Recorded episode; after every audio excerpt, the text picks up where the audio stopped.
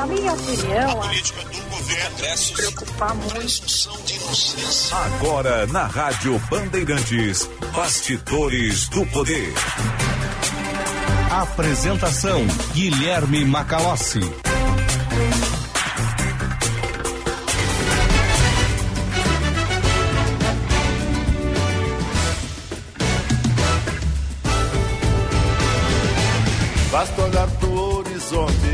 Pra uma nova esperança despontar. Abre os olhos pro futuro, o sol agora irá brilhar. Brasil, Brasil, A chama está acesa e pronta pra incendiar a alma e o coração. aqui no Brasil. As nações do mundo prontas pra celebrar.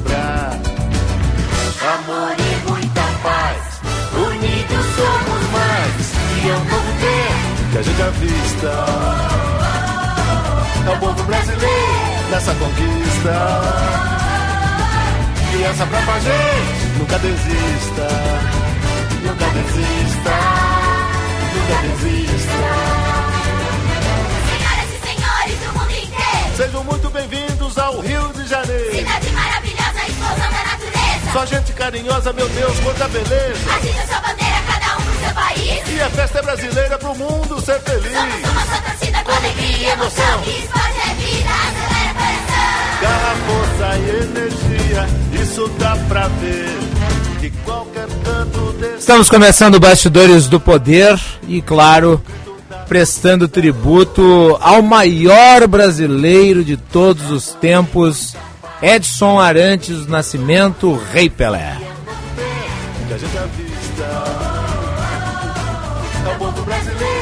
Nessa conquista. Criança mais gente, nunca desista. Nunca desista. Desista. Grande Rei Pelé foi muitas coisas. Foi o maior jogador de todos os tempos, foi o maior representante da brasilidade no mundo. Ele foi o símbolo de esperança, foi o símbolo de vitória, foi o símbolo de um mundo melhor, um mundo com espaço para todos e está sendo reverenciado. Um filho da pátria que é hoje alvo das atenções do planeta inteiro. Que ele encanta desde que pela primeira vez amarrou as chuteiras e foi fazer a sua arte nas quatro linhas do campo de futebol. O campo de futebol que era para Pelé, o que para escultores era a massa em que eventualmente faziam as suas obras. Era o mosaico em que os pintores pintavam os seus desenhos. Ao mesmo tempo em que nós ficamos consternados com a profundidade dessa perda, também o país se enche de orgulho porque, afinal de contas, não é todo dia em que o cidadão nascido aqui sob as condições em que o Pelé nasceu acaba sendo alvo de uma reverência coletiva em nível global. Ontem eu dei a notícia da morte de Pelé e é aquele fato que ninguém gosta de noticiar. No último minuto da edição de ontem do Bastidores do Poder, um pouco antes do início do Atualidades Esportivas. Não, não me parece que seja uma informação que se queira divulgar, mas obviamente é necessário e muito se falará ainda de Pelé. Ainda que, dada a circunstância, dado o momento, já tenha se falado muito e este muito tenha sido tão pouco. O Pelé, e isso se tornou clichê porque os clichês existem uma vez que verdadeiros. Ele é um adjetivo. E para descrevê-lo, Nenhum adjetivo é suficiente e todos são insuficientes. Nenhum adjetivo é exagero. E cada adjetivo parece pouco. Não, eu não falo uh, que Pelé foi o maior dos brasileiros apenas porque estamos né, uh, imediatamente aturdidos pela sua morte ou porque se trata de fato novo. Isso é uma coisa fácil de ser comprovada. A dimensão de Pelé e a estatura que ele deu ao país em nível global não foi alcançada por nenhum outro brasileiro. E eu não estou diminuindo os demais, eu estou dando escala e importância para o que o Pelé fez. Dar a devida dimensão a Pelé não é diminuir os outros homens e mulheres que construíram o país, que deram formação à nossa nação. Mas Pelé que é adjetivo, virou também sinônimo. Virou sinônimo de Brasil, virou sinônimo das cores da nossa bandeira, virou sinônimo da nossa arte esportiva do futebol. Virou muitas coisas. E será celebrado por gerações. As capas dos jornais hoje pelo mundo, elas denotam a sua importância global.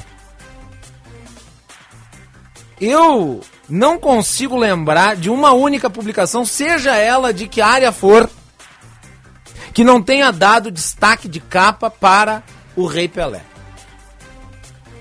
E aqui eu me refiro, obviamente, aos veículos brasileiros, mas, né, de outros países como a Argentina, a Inglaterra, a França, os Estados Unidos.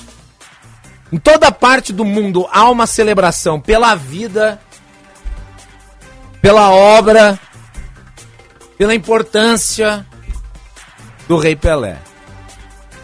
E essas reverências todas somadas, elas dão um pouco de perspectiva à grandiosidade desta figura. Né, que trilhou um caminho de glórias sem igual.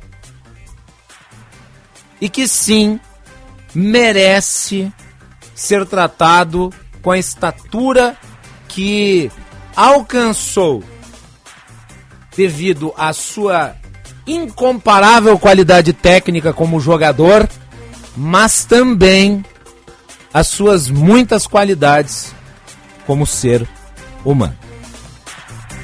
14 horas e 9 minutos. Este é o Bastidores do Poder.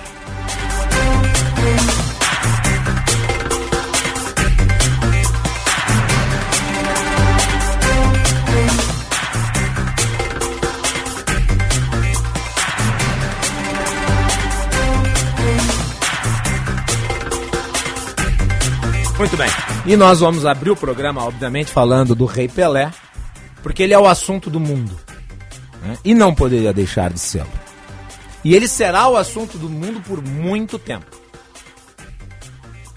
Tem aquela frase né, do famoso autor né, que cravou né, a continuidade do tempo de fama de 15 minutos. E ele disse que para Pelé haveria exceção de 15 séculos. Então, vamos tratar de Pelé. Ele que teve uma relação muito próxima com a cidade do Rio de Janeiro. Foi no Maracanã que ele marcou o gol de número mil e conquistou o Mundial de Clubes em 1963. Leonardo Macaxeiro dá os detalhes. Mineiro de Três Corações, o Rei Pelé tinha uma relação muito próxima com a cidade do Rio de Janeiro. O maior jogador da história marcou o milésimo gol da carreira no Templo do Futebol, o Maracanã. Também foi no Maraca que ele conquistou o título de campeão mundial de clubes em 1963 com a camisa do Santos. Pelé e Garrincha marcaram épocas em duelos com as camisas do Santos e do Botafogo no estádio jornalista Mário Filho. Em entrevista à Botafogo TV, o Rei lembrou que quando os dois clubes se enfrentavam, precisavam jogar em estádios grandes, já que muitos torcedores faziam questão de acompanhar. Então o Santos Botafogo vivia viajando por todo mundo, só faltou jogar na Lua. E isso o Brasil deve para nós, porque nós fizemos essa promoção do time brasileiro. Para vocês que são mais jovens, a nova ju juventude que vem aí, os dois melhores times do Brasil, quando encontrava, não dava para jogar nem em Santos, nem que tinha que jogar ou no Maracanã, ou tinha que jogar lá no, no Beira Rio, tinha que ser um campo grande, porque lotava. em 2020, surpresa nessa relação com a cidade maravilhosa. Em uma entrevista ao canal Pilhado, do jornalista Tiago Asmar, o rei do futebol declarou torcer pelo Vasco. Não tem explicação, só Deus pode explicar, né? Só Deus pode explicar uma coisa dessa. Porque, poxa, em Bauru, meu pai, o Dondinho, todo mundo conhece e tal, em Bauru, a maioria do, dos meus amigos, a maioria dos amigos do meu pai era, era todo corintiano, né? Tudo era pessoal do Corinthians, São Paulo ali, né? Era o BAC, o Bauru, o Noroeste, dois times, né? mas do Brasil, a maioria era corintiano. E eu não, não sei por que carga d'água, eu saí Vasco. Eu sou Vasco ainda. Sou ainda, para quem não, não, se lembra, eu sou ainda. Aí, aí, todo mundo começava a me perturbar, porque você tal. Eu falei assim, pô, mas eu, eu tenho direito de escolher o time, porque o, o, meu time todo mundo sabe que é o Santos. Eu jogo no Santos, é o Santos.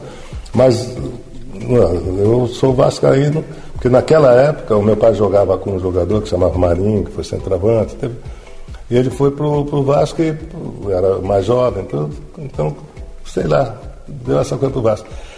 Em amistosos, Pelé vestiu as camisas do Flamengo, Fluminense e do próprio Vasco da Gama. Pelo Gigante da Colina, ele participou de um torneio no Morumbi em 1957. Essa competição amistosa serviu para celebrar a construção do estádio do São Paulo. Na época, o rei tinha apenas 16 anos. Pelé defendeu as três cores do Fluminense em uma partida contra o clube nigeriano Haka Rovers em 1978. Um ano depois, em 1979, Edson Arantes do Nascimento vestiu a camisa do Flamengo em um jogo beneficente. Dessa vez, ele atuou contra o Atlético Mineiro, para arrecadar fundos para as vítimas das enchentes daquele ano. O rei do futebol também foi embaixador do Campeonato Carioca de 2018, que terminou com o Botafogo campeão em cima do Vasco na disputa por pênaltis. E nós temos a narração do milésimo gol, né? é, que foi feito no dia 19 de novembro de 1969. Narração do Flávio Araújo, na Rádio Bandeirantes. Vasco 1, Santos 2. Partida válida pelo torneio Roberto Gomes Pedrosa. Braguinha, coloca aí para nós esse registro histórico. Vejamos como vai se comportar Pelé. Andrada pelo centro do gol. Ele espera que o juiz determine. Manela Amaro vai apontar. Mauro Pinheiro capricha na cronometragem. Atenção! Expectativa do Brasil e do mundo. Vai correr para a bola Pelé. Os fotógrafos tentam entrar em campo. O juiz vai expulsar o fotógrafo que se aproxima. Uma multidão está atrás do gol de Andrada. Pelé está de costas para o gol. Fala qualquer coisa com os companheiros. Atenção, correu para a bola Pelé. Parou, atirou. Gol!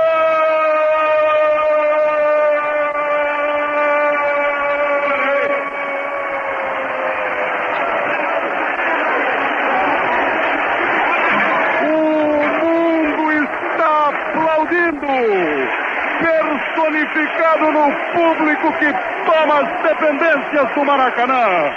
É o aplauso de todos nós. Pelé, o rei do futebol, marca o seu milésimo gol. A trajetória mais espetacular na carreira de um craque. Só poderia ser ele, o grande, o rei, que é carregado pelo público que invade o campo neste momento.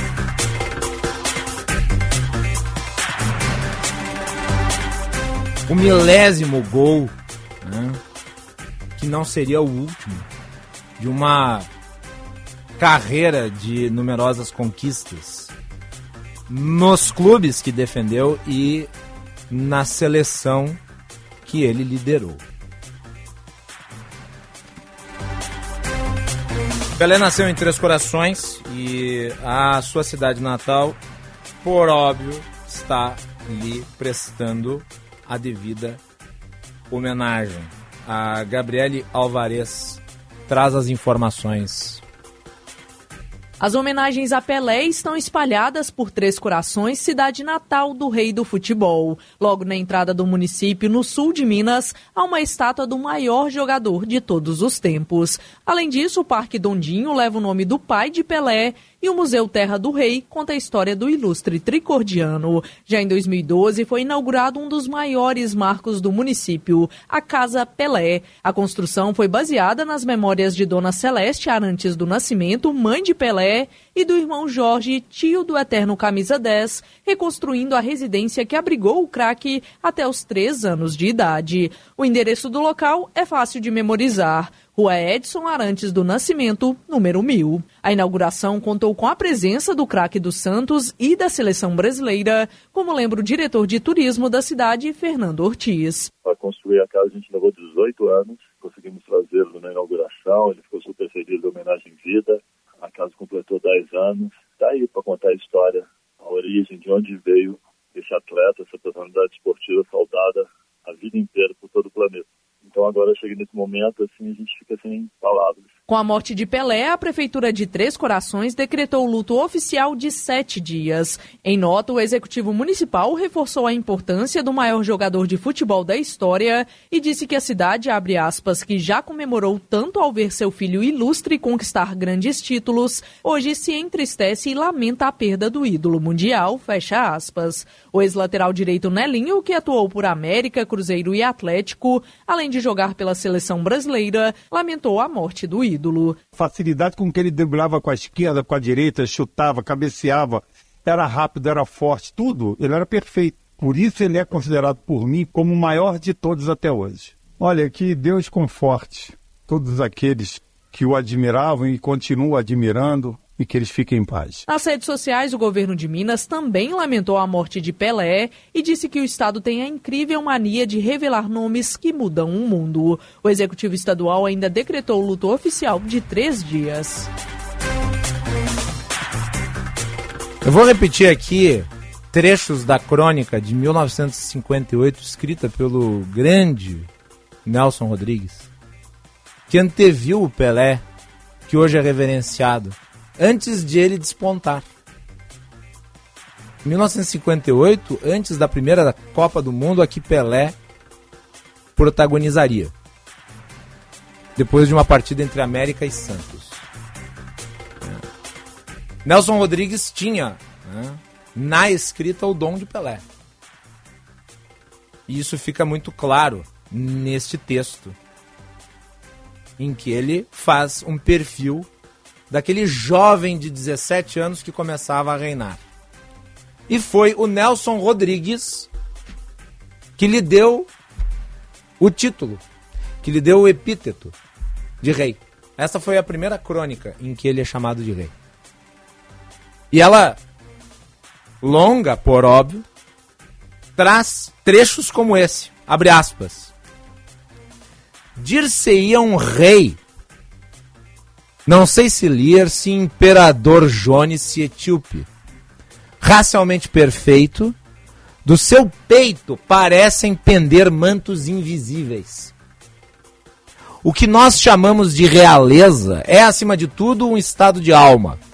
E Pelé leva sobre os demais jogadores uma vantagem considerável: a de se sentir rei, da cabeça aos pés. Quando ele apanha a bola e dribla um adversário, é como quem enxota, quem escorraça. Um plebeu ignaro e piolento. E o meu personagem tem uma tal sensação de superioridade que não faz cerimônias. Já lhe perguntaram quem é o maior meia do mundo? Ele respondeu com a ênfase das certezas eternas: Eu? Insistiram: qual é o maior ponta do mundo? E Pelé? Eu. Em outro qualquer, esse desplante faria rir ou sorrir. Mas o fabuloso craque põe no que diz uma tal carga de convicção que ninguém reage, e todos passam a admitir que ele seja realmente o maior de todas as posições. Nas pontas, nas meias e no centro. Há de ser o mesmo, isto é, o incomparável Pelé. De 1958, perfil de Nelson Rodrigues para o jovem Pelé, que começava a sua caminhada de sucesso. Pois bem,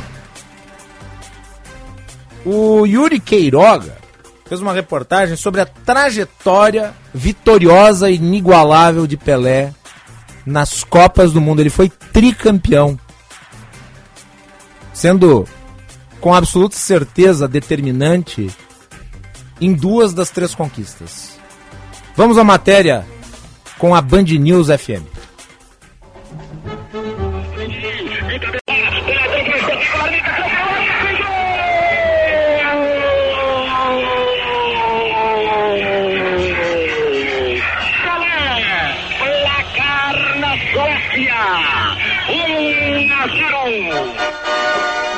Foi dessa forma que Edson Arantes do Nascimento iniciou a trajetória vitoriosa pela seleção em Copas do Mundo. No dia 19 de junho de 58, em Gotemburgo, na Suécia, o jovem Pelé, até então com 17 anos, marcava o primeiro dos 12 gols em mundiais contra o país de Gales, ajudando o Brasil a se classificar para as semifinais e enfrentar os franceses antes do primeiro título do país na competição. Eu acredito que tenha sido, dentro das quatro Copas que eu participei, um dos jogos mais importantes e esse jogo me deu a oportunidade de aparecer para o mundo. E aquele não foi o único gol do Rei em 58. Foram três nas semifinais, na goleada por 5 a 2 diante da França, e outros dois na final contra a Suécia, vencida pelo mesmo placar pai e grande inspiração do rei, seu Dondinho, que sempre acreditou no filho e ouviu dele ainda criança, logo após o Maracanaço de 50, que ganharia uma Copa para alegrar o país novamente, fala do orgulho que o pequeno Edson sempre lhe deu.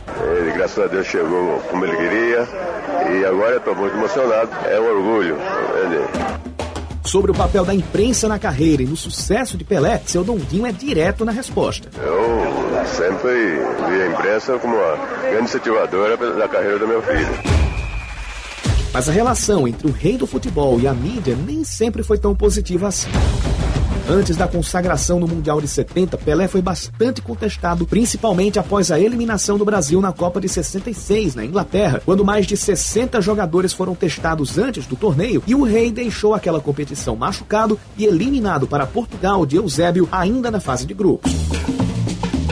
Nos anos seguintes, era rotineiro acompanhar as manchetes do tipo: a bagunça de 66 não pode se repetir agora em 70. Além disso, a presença de militares com interferência política no ambiente da seleção e a censura aos meios de comunicação deram um tom bastante duro na cobertura jornalística antes da Copa no México. E a passagem do rei pela seleção teve um último gol pra lá de especial. Bola movimentada, cai para Pelé, faz o passe aberto na ponta direita para Zaguinha, escapou de atrás, cruzou para Pelé, pode sair o gol, chutou. Gol!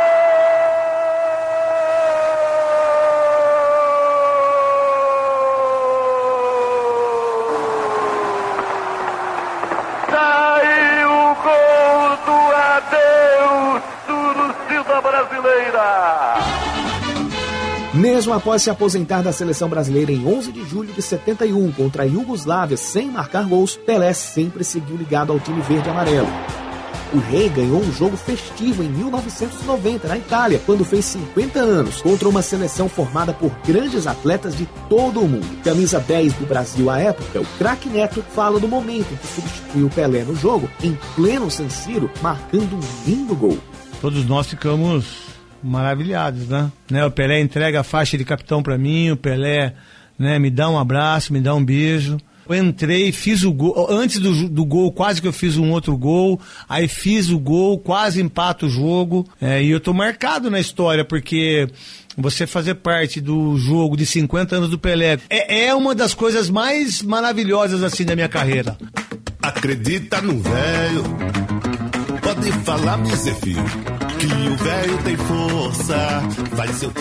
Pelé ainda recebeu em vida uma homenagem da CBF com uma estátua no Museu da Seleção Brasileira por todos os feitos à frente do time nos 50 anos na Copa de 70 e retribuiu todo o carinho. Se seu time jogou e não ganhou, é porque não fizeram o que o velho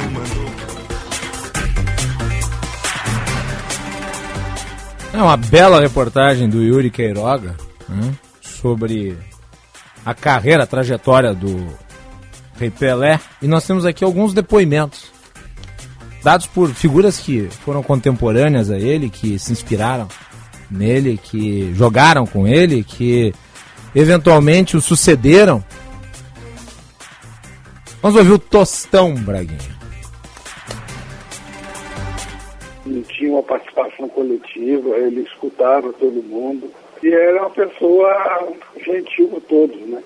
Uma época em que não havia essa distância que há hoje entre os grandes craques, a imprensa, o público. Né? Pelé atendia todo mundo depois do treino. Tinha uma, uma, uma paciência muito grande. Então é, esse era sempre lembrado com muito carinho. Agora o Jairzinho. Super comunicativo, ele, ele se preocupava com tudo que era possível de preocupação. Ele também era parceiro, orientador.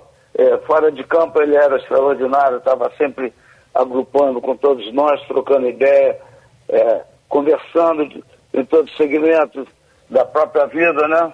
E no futebol sempre falando o que ele pensava que ia existir no próximo jogo que nós íamos enfrentar. O rei de Roma, Falcão. Minha carreira no futebol tem um capítulo que me dá muito orgulho. Eu fui o último treinador do Pelé no seu último jogo com a camisa da seleção brasileira. 1990, 50 anos do Pelé em Milão. E não só ele esteve concentrado com a gente, como no dia que antecedeu o jogo, ele foi lá no último treinamento, foi lá, treinou, gritou com seus companheiros, orientou todo mundo e me fez um pedido. Professor, me chamou de professor. Digo, eu posso bater uma falta se tiver? Digo, Pelé, você pode fazer o que quiser com a bola. Aliás, você sempre fez o que quis com a bola.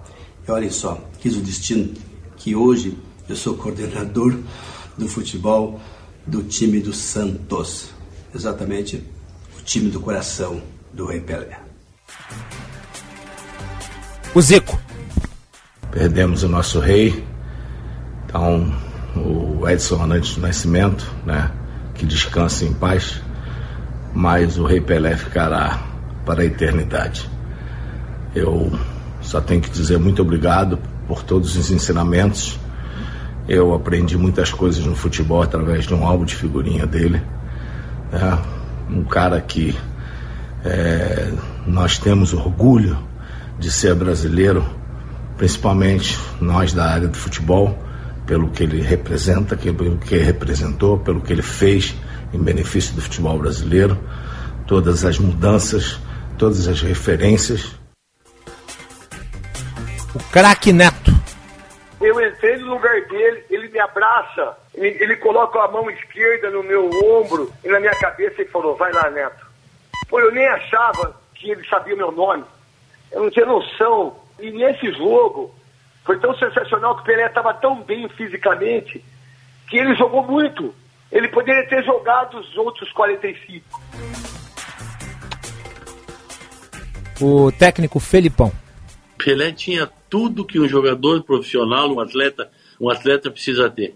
Todas as qualidades que o imaginário de um técnico de futebol possa exigir de um atleta no sua equipe, ele ia ter a resposta dentro do Pelé.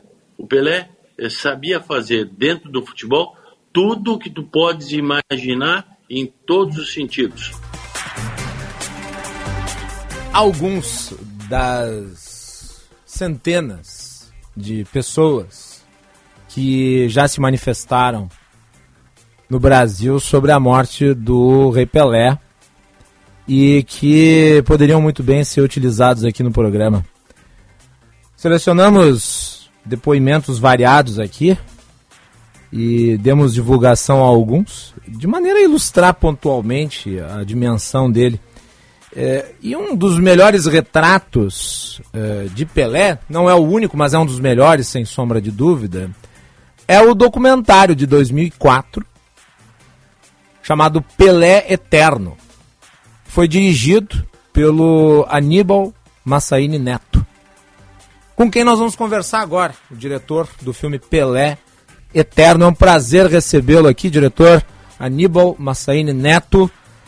infelizmente para falar sobre a morte desse grande personagem, mas ao mesmo tempo para celebrar a vida dele que o senhor retratou num excelente e necessário documentário. Boa tarde. Boa tarde, muito obrigado pela oportunidade de conversar um pouco com seus ouvintes e estou à sua disposição para conversarmos um pouquinho.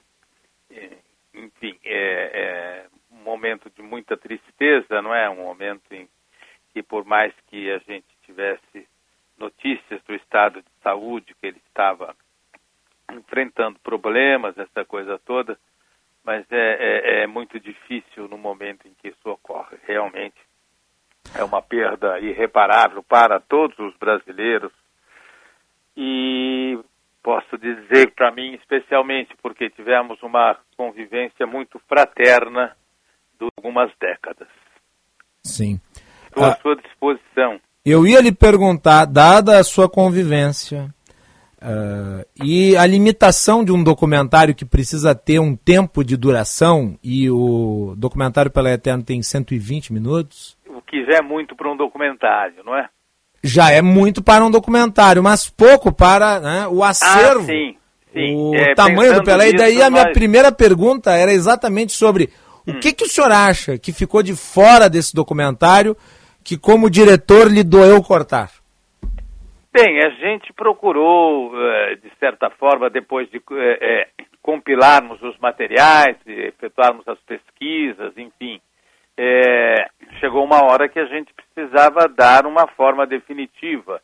E sabendo que nós estamos é, é, fazendo um, um, uma obra destinada a salas de exibição, no final, nós não poderíamos nos exceder mais do que foi, foram esses, 20, esses 120 minutos. Uhum. Foi um rigor mesmo que tivemos que estabelecer, mas acho que nós não perdemos muitas coisas. Mas tínhamos já antes, é, quando decidimos pela realização do projeto, o, o, a, a, decisão de realizarmos posteriormente uma série. E essa série de agora sete capítulos de uma hora está pronta. Ela será lançada. Então, é, é, muitas dessas coisas que agora estão na série não puderam entrar no filme não só porque é, é, é havia essa limitação, uhum. Mas também porque algumas coisas foram encontradas a posteriori. Então, agora a série tem, é, vamos dizer, essa, é, essa disponibilidade maior de tempo e nós, então, em breve estaremos exibindo e aí, quem sabe, satisfazendo mais a curiosidade de algumas é, pessoas uhum. trazendo é, é, jogos que são notáveis.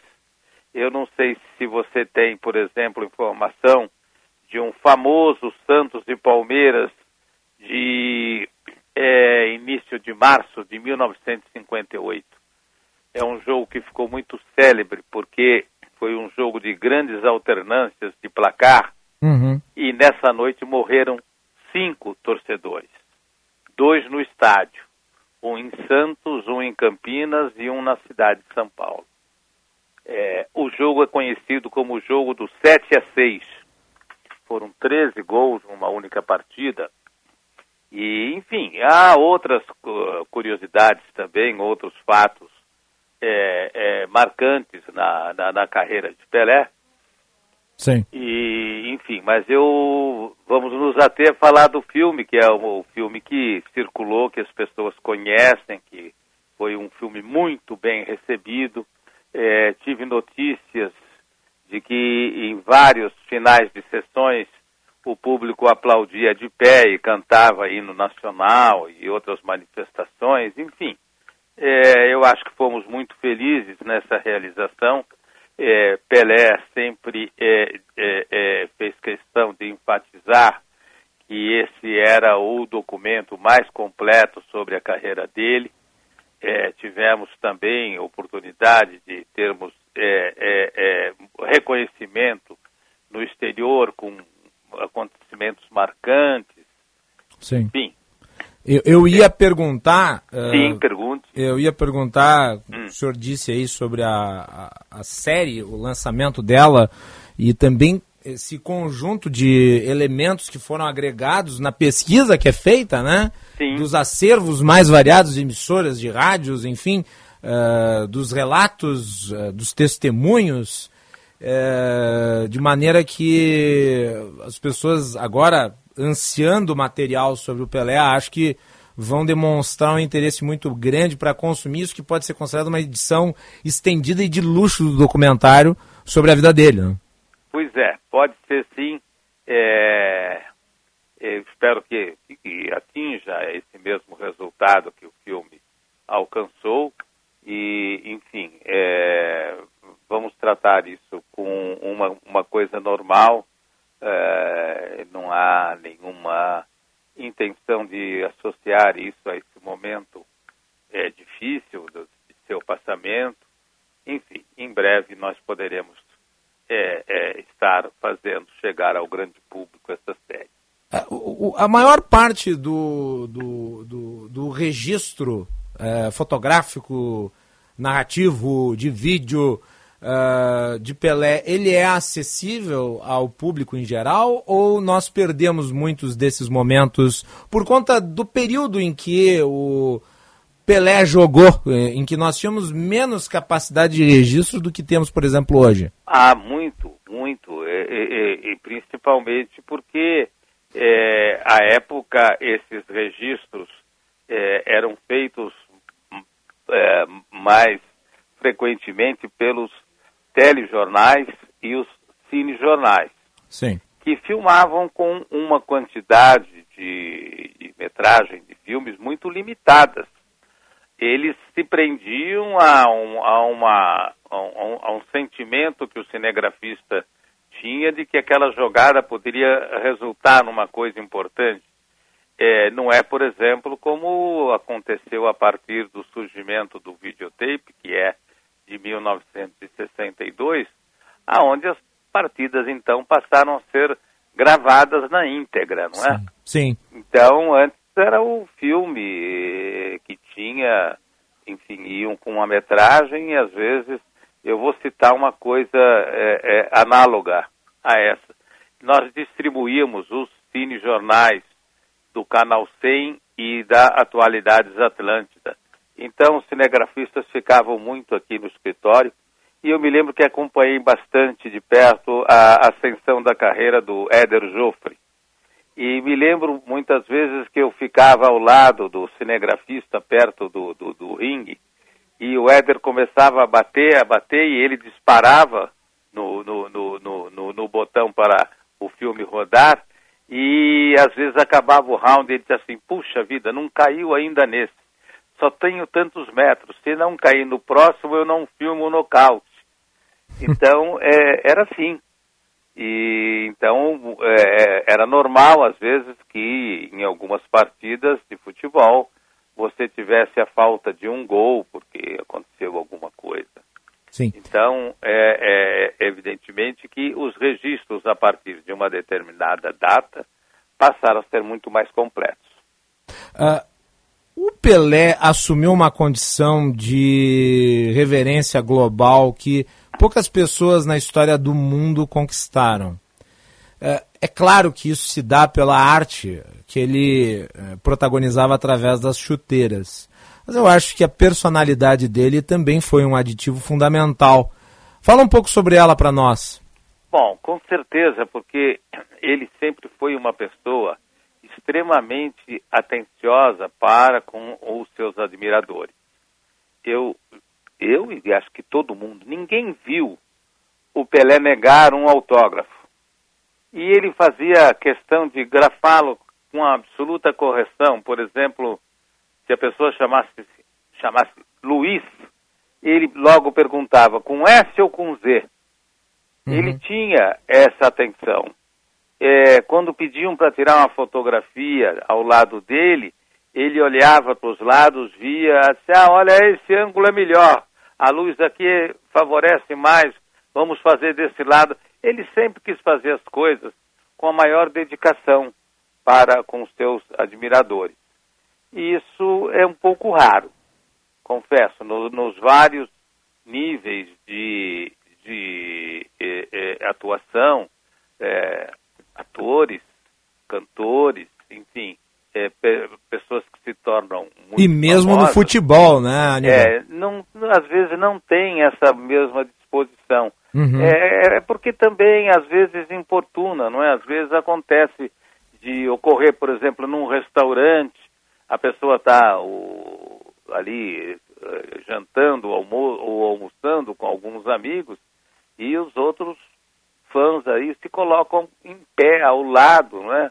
Como se fosse determinante que a pessoa interrompesse aquilo para atender. Mas ele sempre foi é, muito é, é, conhecido por esse tipo de comportamento. Deixa eu lhe perguntar em relação ainda a esse personagem extraordinário é, que foi protagonista em campo e fora dele. É, é possível dizer que o Pelé ele superou todos os seus antecessores e moldou todos os seus sucessores. Mas existe um conjunto de pessoas, Sim. a parte né, da humanidade, que Sim. não joga futebol de forma profissional. Sim. De que forma o Pelé sinaliza e simboliza para o cidadão comum que o admira à distância? Bom, é, é, eu acho que também é, é, é, é, notório que ele foi uma pessoa que sempre se dedicou muito aos treinamentos. Ou seja, era dos primeiros a chegar e certamente o último a sair. Sempre quis se manter no melhor de sua forma física. acho que também pesa favoravelmente a questão que nós podemos chamar de berço. Ele tinha uma família muito ajustada. É, ele tinha uh, o pai como um ídolo, um ídolo que, é, no entendimento dele e de muitos, se não tivesse tido uma sequência de contusões, poderia ter também se consagrado. E então, essas questões de levar a, a, a, sua profissão muito a sério, seja do ponto de vista de dedicação ao seu preparo, seja do ponto de vista da sua concentração para o, o, os momentos eh, das partidas mais decisivas, é, é, é conhecido também o hábito que ele tinha de juntar, naquela época os jogadores cuidavam de seus materiais, juntar a sua chuteira e com a sua toalha e alguma outra roupa, fazer uma, chamavam troncinha, para deitar no vestiário, é, relaxar e se concentrar na partida, e às vezes dormia, minutos antes de entrar em campo. Então, é, é, são exemplos raros, não é? Nem, nem todos eles estão presentes é, na maioria das carreiras dos jogadores. Sim. Então, eu acho que ele também teve esse caráter de excepcionalidade na forma de encarar profissionalmente a sua atividade. Não é? Sim.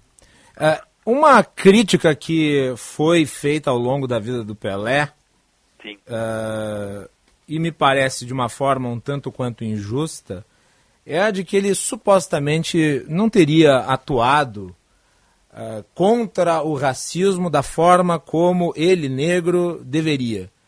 Uh, em que medida está se cometendo ou se cometeu uma injustiça contra Pelé nesse aspecto, na sua Eu acho que falta de acompanhamento da carreira dele. É, eu mesmo é, o conheci indo a um, a um, ao vestiário do Santos para convidá-lo para fazer um papel de um jovem estudante de medicina é, num filme que iríamos produzir. Por outros motivos, depois o filme acabou sendo adiado, depois não foi realizado, é, no qual ele faria um, esse estudante é, teria um problema de relacionamento com a sociedade na medida em que ele era é, é, é criado juntamente com os filhos do dono da casa em que a mãe dele trabalhava, frequentavam os mesmos colégios, e depois, quando a idade adulta ia chegando, a própria sociedade se encarregava de separá-los. Bem, estou falando de um projeto que ele quis fazer e não, não, não foi adiante. Mas deveriam todos saber que ele fez um filme chamado A Marcha, uhum. é, baseado em Afonso Schmidt. E ele fazia o papel de um escravo libertário. Esse filme é de 1970, 71, um filme a cores, um filme muito bem realizado e, e que infelizmente não teve uma grande aceitação de público, ou presença, não diria nem aceitação. Quer dizer, é, é, que mais ele poderia fazer de ter uh, uh, empenhado num personagem que lutava pela a, a, a, a, liberdade de seus semelhantes? É, eu diria, eu diria até mais, Aníbal. É, o Pelé ele se impôs pela, pela sua própria capacidade é inequívoca é no mundo inteiro. Quer dizer, sujeito que desperta reverências e que é tratado como uma pessoa que não é um ser humano comum, pois por é. óbvio, venceu o racismo desde o primeiro momento em que encantou o planeta. Exatamente, exatamente, por presidentes, papas e etc., que o reverenciavam, não é, como um, um, um, uma grande personalidade, e ele sempre demonstrou ser uma pessoa muito humilde. Então, vou te contar um exemplo.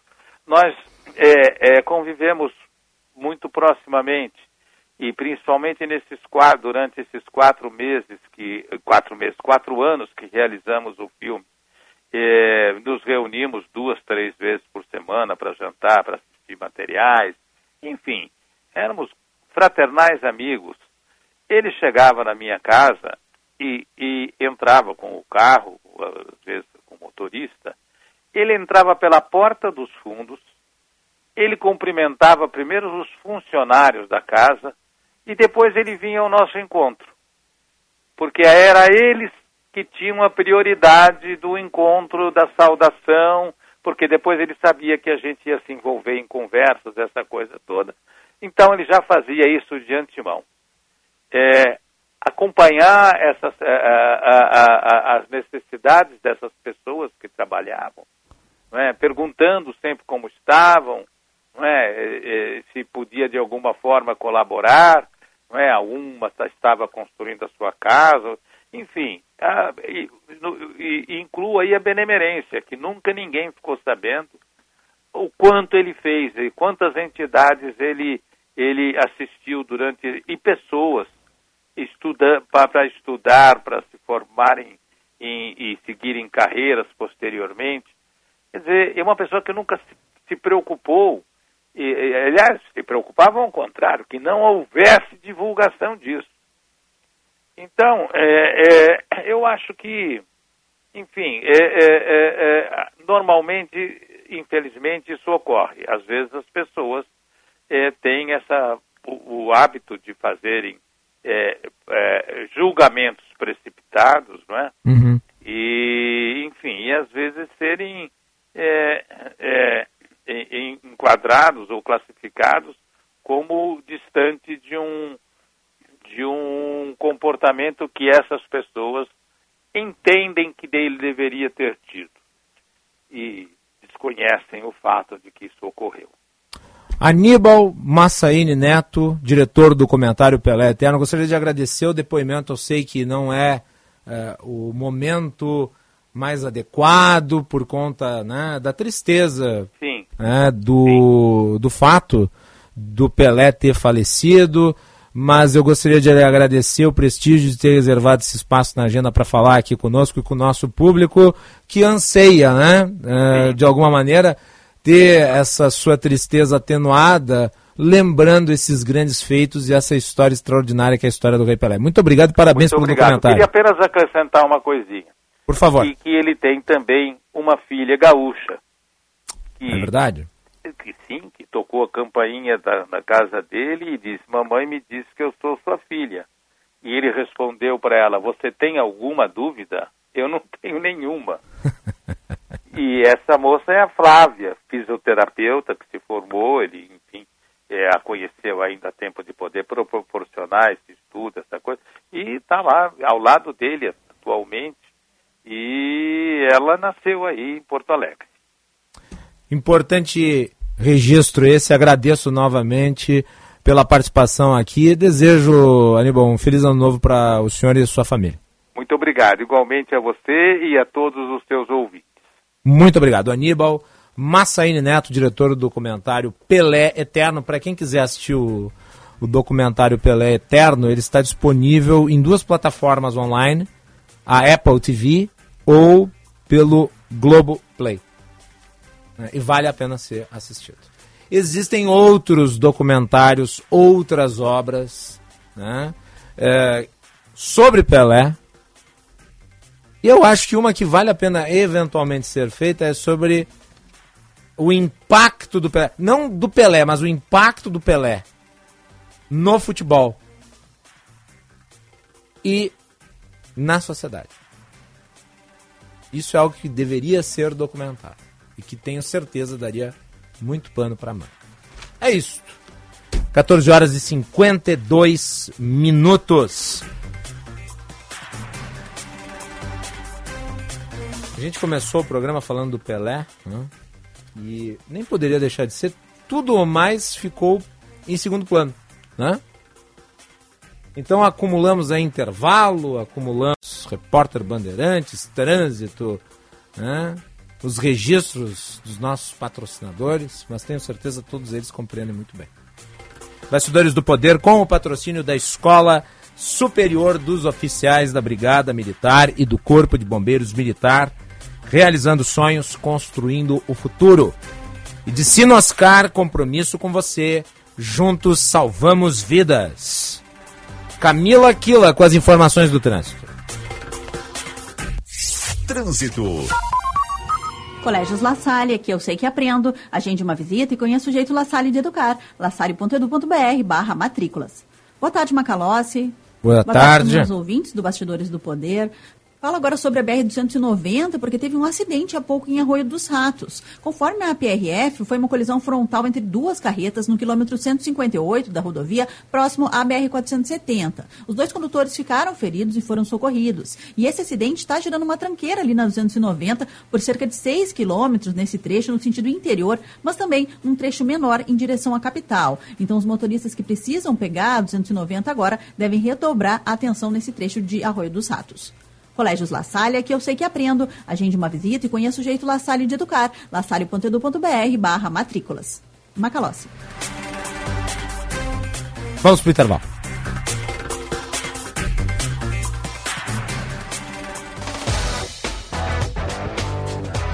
Semana da Virada Sinoscar. Aproveite os últimos dias para levar o seu Chevrolet para casa com as melhores condições. Equinox, S10 e Trailblazer à pronta entrega. E Tracker com parcelas para depois da Páscoa. Você não pode perder essas ofertas. Vá a Sinoscar, Farrapos ou Assis Brasil e confira. Sinoscar, compromisso com você. Juntos salvamos vidas.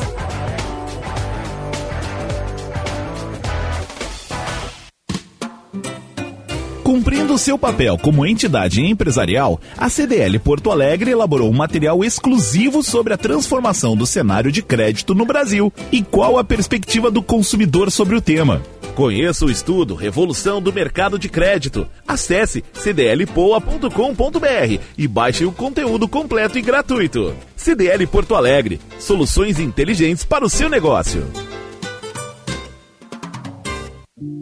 Associado Cindy Lojas Porto Alegre. Pode contar com certificado digital, com desconto exclusivo na emissão ou renovação. Com essa ferramenta, é possível autenticar documentos online com a mesma validade jurídica que uma assinatura em papel, além de outras diversas funcionalidades. Associado PJ recebe 20% de desconto e pessoa física 10. Faça sua adesão agora. Ligue 3025 8300. Aproveite este e outros benefícios de ser um associado. Cindy Lojas Porto Alegre. A melhor solução para o teu negócio.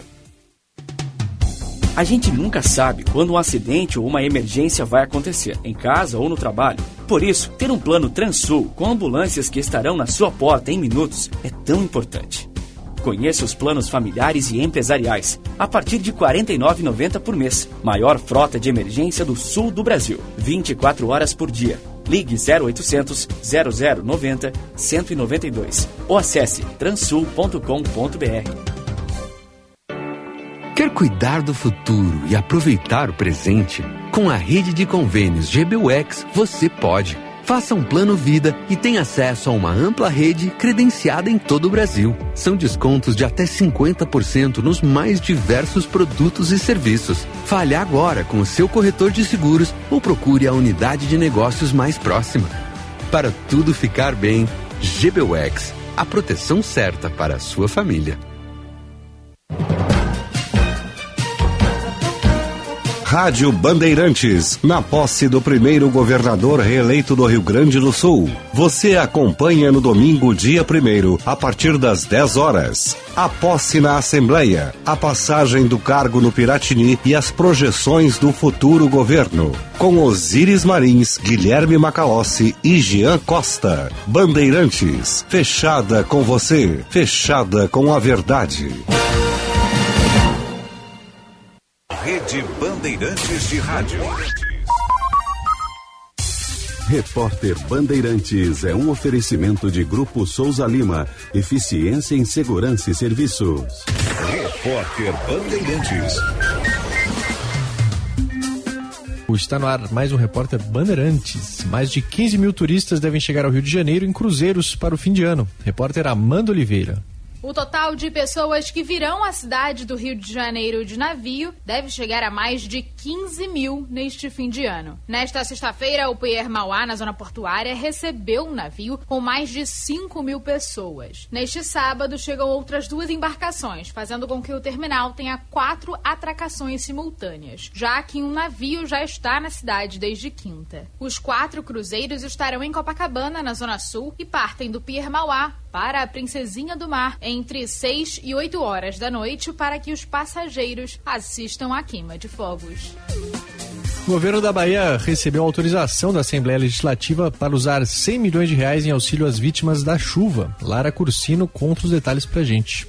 A Assembleia Legislativa da Bahia autoriza o governo do estado a usar 100 milhões de reais do Fundo de Desenvolvimento Social e Econômico para a concessão de financiamentos para comerciantes e prestadores de serviços afetados pelas chuvas que atingem cidades baianas desde o final de novembro. Além da linha de crédito, moradores prejudicados em municípios em estado de calamidade pública ou situação de emergência poderão ter direito à tarifa social da Embasa. De acordo com a Defesa Civil Baiana, 118 18 municípios foram afetados pelas chuvas. Este foi o repórter Bandeirantes. O negócio é o seguinte: a solução completa para o seu negócio é a Souza Lima. E com a Souza Lima, o negócio é inovação. E aqui não tem esse negócio de ser tudo igual, não. As soluções são sob medida, de segurança, limpeza e outros serviços. E é um ótimo negócio em valores, sempre alinhado aos valores do seu negócio.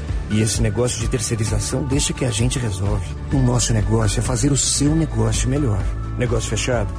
Grupo Souza Lima. Soluções completas para o seu negócio. Férias, verão e diversão que te acompanham em qualquer lugar, na Sky tem. No Sky Prepago você aproveita esportes, desenhos para os pequenos, filmes e séries. Com o Sky Prepago você não tem mensalidades. Recarregue quando quiser, com recargas a partir de R$ 9,90. E você ainda pode assistir pela TV, celular ou computador no app da Dego. Não perca tempo. Esse mês tem instalação grátis e você pode economizar até 200 reais. Ligue 0800 728 7163. Na dúvida, vai de Sky.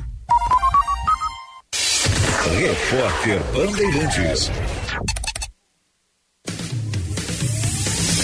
Você está ouvindo Bastidores, Bastidores do, poder, do Poder na Rádio Bandeirantes. Com Guilherme Macalossi.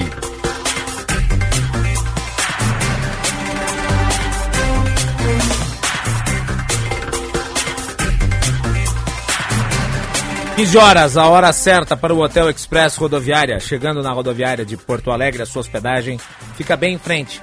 Hotel Express Rodoviária e Hotel Express Terminal Tour, convênios com agências, empresas e entidades. Conforto e economia é no Hotel Express Rodoviária e no Hotel Express Terminal Tour. Ligue 3085 5500. Bastidores do Poder com o patrocínio da Escola Superior dos Oficiais da Brigada Militar e do Corpo de Bombeiros Militar realizando sonhos, construindo o futuro. E de Sinoscar, compromisso com você, juntos salvamos vidas. Bom, o governador Eduardo Leite informou aqui no seu Instagram mais nomes da equipe do futuro governo. Né? Abre aspas. Informo que Simone Stupp será nossa próxima secretária de Inovação, Ciência e Tecnologia.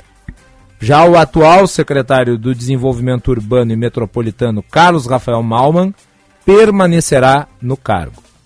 Aproveito para informar que o atual secretário de Planejamento, Governança e Gestão, Cláudio Gastal, aceitou o meu convite para assumir a presidência do Badesul. Temos o objetivo de dar ao banco um papel estratégico na promoção comercial do Estado e no suporte ao setor de tecnologia e inovação. Também foram anunciadas aí outras secretarias eh, recentemente e a liderança do governo na Assembleia Legislativa, que vai ficar a cargo do deputado estadual Frederico Antunes. E nós vamos falar com o deputado Frederico Antunes, que já foi líder do governo e voltará a sê-lo a partir da próxima legislatura. Deputado, é um prazer recebê-lo aqui no Bastidores do Poder. Boa tarde. Boa, boa tarde. Prazer estar contigo, prazer estar com todos os ouvintes também. Deputado, eu não posso deixar de lhe perguntar sobre esse movimento do Progressistas, né?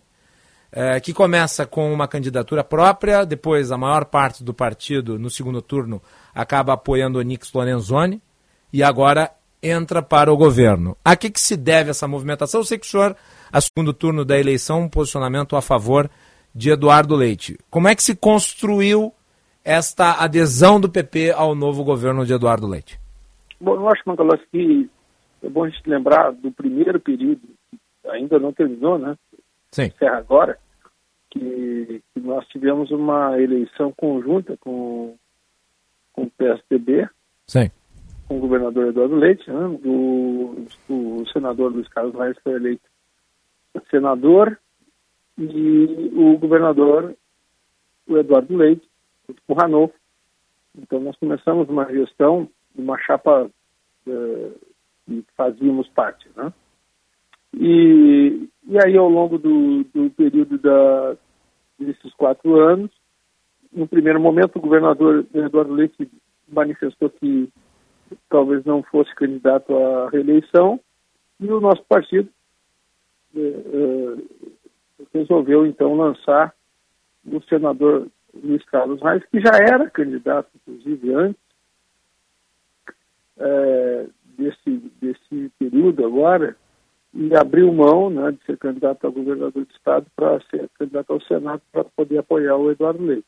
A gente tem um histórico, né, de, de eu estou fazendo essa retrospectiva para mostrar que tem um histórico de, de união, aí, de participação conjunta em planos de ações é, a, a, a serem colocadas, e muitas delas foram, é, para melhorar as condições do, do, do, Estado do Rio Grande do Sul. Aí terminamos o primeiro turno, né, e, e, no segundo turno nós é, fizemos uma reunião de diretório e tal, e, e uma parte do, do, dos progressistas manifestaram interesse em, em apoiar o, o, que, por coerência, né? Eu, por exemplo, fui um deles que apoiou o Eduardo Leite, porque fui parte do, do, seu governo como líder na Assembleia Legislativa. A, a, a deputada Silvana Kovács foi a deputada mais votada da Assembleia Legislativa e também manifestou isso porque defendeu uma série de ideias eh, do Eduardo Leite, assim como a nossa bancada que votou 98% dos projetos eh, da gestão atual favoravelmente. Sim. E uma outra parte que manifestava assim por uma questão de, de verticalização ao governo central, né, que, do, do, do, presidente atual, com a candidatura do, do, do Anix aqui no, no, Estado. Mas nunca, nunca isso foi é, motivo de, de cisânia é, com aquilo que nós já praticamos ao longo dos quatro anos. Mas inequivocadamente o, o candidato PP, o senador Reis, teve um tom muito crítico em relação ao governo de Eduardo Leite eh, no primeiro turno. Por isso que ele perdeu a eleição. As coisas acontecem assim. Eh, a bancada estadual tinha uma vida mais presente no Estado, né? uhum. participou efetivamente daquilo que o Estado precisava que fosse feito e, e, e algumas pessoas não, não tiveram a, a, a, vida no Rio Grande como ela aconteceu. E, e aí e isso a história vai contando, né, nos dias, né, um após outro, né? e, e, enfim, então nós eh, fomos convidados pelo governador reeleito, pela primeira vez, o governador reeleito, Eduardo Leite, para podermos eh, dar sequência ao que nós já vínhamos fazendo. E aí foi aceito pelo partido, e o partido expressou algumas sugestões para o novo momento de governo, que começa a partir da semana que vem. Uhum. O governador aceitou e nos convidou para continuarmos juntos. E, e eu ia lhe perguntar, deputado, hum. uh, o primeiro mandato de Eduardo Leite ele foi caracterizado pela aprovação de uma série de reformas estruturantes muito complexas e que, em certa medida, geraram discussões polêmicas e até mesmo, em certa medida, desgaste político. Uh, mas isso tudo foi superado e, digamos, a agenda foi muito bem apreciada pela Assembleia Legislativa. O senhor teve um papel fundamental como líder do governo, articulador político, liderança que foi reconhecida, de tal sorte que foi convidado novamente para ser líder do governo agora no segundo mandato. Eu vou lhe perguntar: a expectativa é de uma agenda legislativa mais fácil para o segundo mandato de Eduardo Leite? Eu, acho que nós temos uma série de desafios ainda para enfrentar. Eu não, não considero assim que eh, o nível de, de, de, vai ser mais baixo, mais alto de, de, de, dificuldade. Eu acho que nós continuamos. O Rio Grande do Sul tem um monte de coisa ainda para fazer.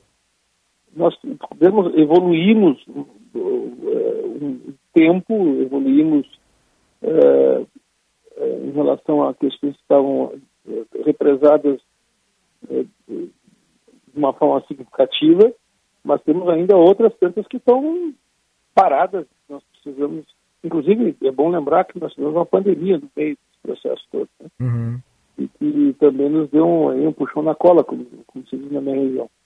Então, é, é, não vai ser tão é, fácil ou tão difícil, vai ser, de novo, desafiadora essa missão de governar o Estado, de fazer a gestão do Estado, é, tanto para o setor primário, olha, nós estamos aí com um processo de, de estiagem que a gente não sabe o que, vai acontecer, tomara Deus que não seja tanto quanto a gente imagina porventura nós não tivemos a, a, a, a vamos dizer assim, a, solução através das precipitações que se imagina ter para as colheitas do, das safras de, de, de verão. Sim. Né? Então, é, eu, não, não, eu, eu, não, eu não acho que vai ser mais fácil, não. Não acho que vai ser mais difícil. Acho que continua sendo né, o desafiador e a gente é, trabalhar com temas que o próprio governador Eduardo Leite expôs no seu, no seu plano é, que foi aprovado é, para governar o Estado, como, por exemplo, a questão da educação, Macalós. Sim, ele mesmo disse que seria uma prioridade no seu segundo mandato.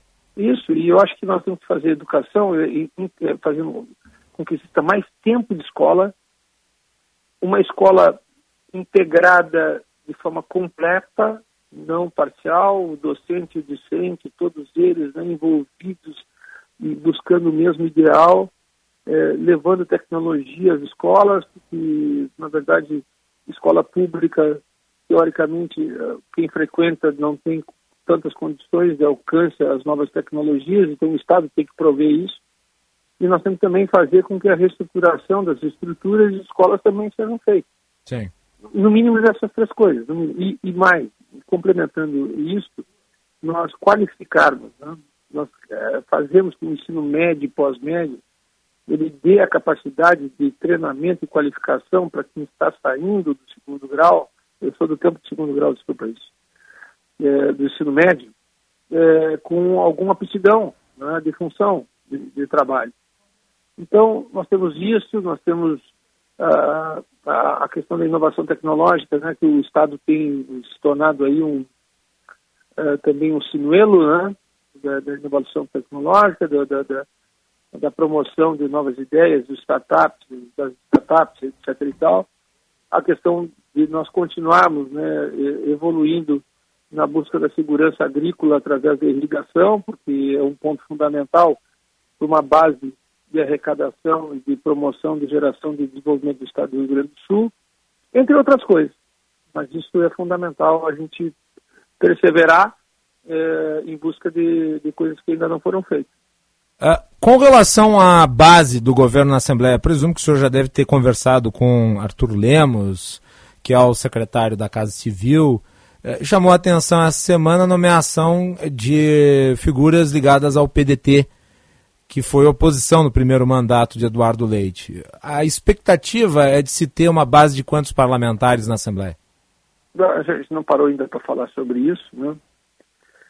É, eu acho que assim, gente, o Eduardo Leite buscou construir é, uma base que, independentemente de, de, de ser fixa, né, sólida, e de, de alguns partidos é, aliados de primeira ordem, mas também em, em temas que muitas vezes nós temos convergência, apesar de estarmos em, em fronteiras diferentes, é, nós também nos unirmos para poder fazer as coisas andarem. E eu uhum. acho que isso tem que ser levado em consideração. Nós podemos divergir em alguns campos, mas nós convergimos em outros tantos outros. Acho até que nós temos mais convergência do que divergência. Isso essa atual legislatura provou.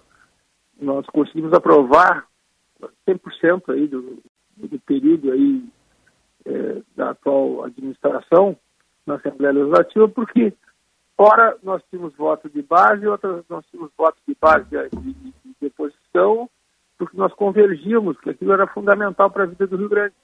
E eu acho que não vai deixar de ser é, também nosso mote aí do, do, do próximo período é, é, é, é, convergir e praticar convergência.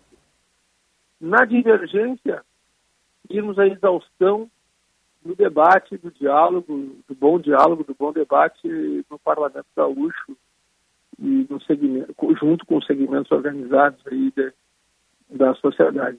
Qual que deve ser o primeiro assunto a ser enfrentado pela nova legislatura? Na sua avaliação? Eu não, eu não vou arriscar aqui dizer qual vai ser agora, porque a gente não parou para falar sobre isso. Né? Está terminando esse período, né? o governador Radolfo quero também fazer uma, uma menção a, ao governador Ranulfo, né? pelo seu equilíbrio, a sua capacidade, a sua fidelidade, né? É, eu acho que o governador Ranulfo, ele é nota 10 na sua postura e, e ele, ele, deve estar conversando agora, nesse momento, com o governador Eduardo Leite, dizendo, ó, oh, estamos encerrando aqui nosso ciclo, e passo isso, aquilo, aquele outro. Aí na semana que vem a gente vai sentar né, com, com um novo quadro né, do, do secretariado que está sendo agora composto, né? E, e, com aqueles que vão ter, junto com as bancadas de, de situação responsabilidade, e vamos conversar né, o que, que, nós vamos fazer a partir do dia 1 de fevereiro, né, porque a, a, a, legislatura e o quadro do legislativo, ele só vai ser, do novo quadro, né, é, uhum. dia 31 de janeiro. Às vezes as pessoas confundem que no domingo é, vai entrar o governador, vice-governador, secretários e os deputados. Não, nós temos um mês ainda, não, mês de janeiro, da legislatura atual. Depois, no dia 31, se não me falha a memória, de janeiro, ou 30 de janeiro, me ajuda aí que está olhando o calendário, aí, aí tomam posse os, os, deputados da futura legislatura. Qual é o dia? Macalós, dá uma olhadinha aí. Eu, eu, eu, eu, não sei se é 31, esse mês é 31, né? Sim, 31. Eu acho 31. que é dia 1 de fevereiro. Não, vai ser antecipado. Ah, será antecipado? Não tinha essa informação. É, vai ser antecipado, vai ser 30, se eu não me engano. 30 de janeiro, portanto, seria. Apo... Dá uma olhadinha no dia da semana aí, mas vai ser após. Vamos ver aqui. Dia 30, da, dia 30 de janeiro será numa segunda-feira. Então, aí tomam posse os deputados do, da 56ª legislatura. Né? Perfeito. Então, durante o mês de janeiro, nós vamos conversar sobre como é que a gente vai uhum. é, formar o calendário né, de, de, de, de proposições no, no, que vão ser entregues ao, ao Poder Legislativo.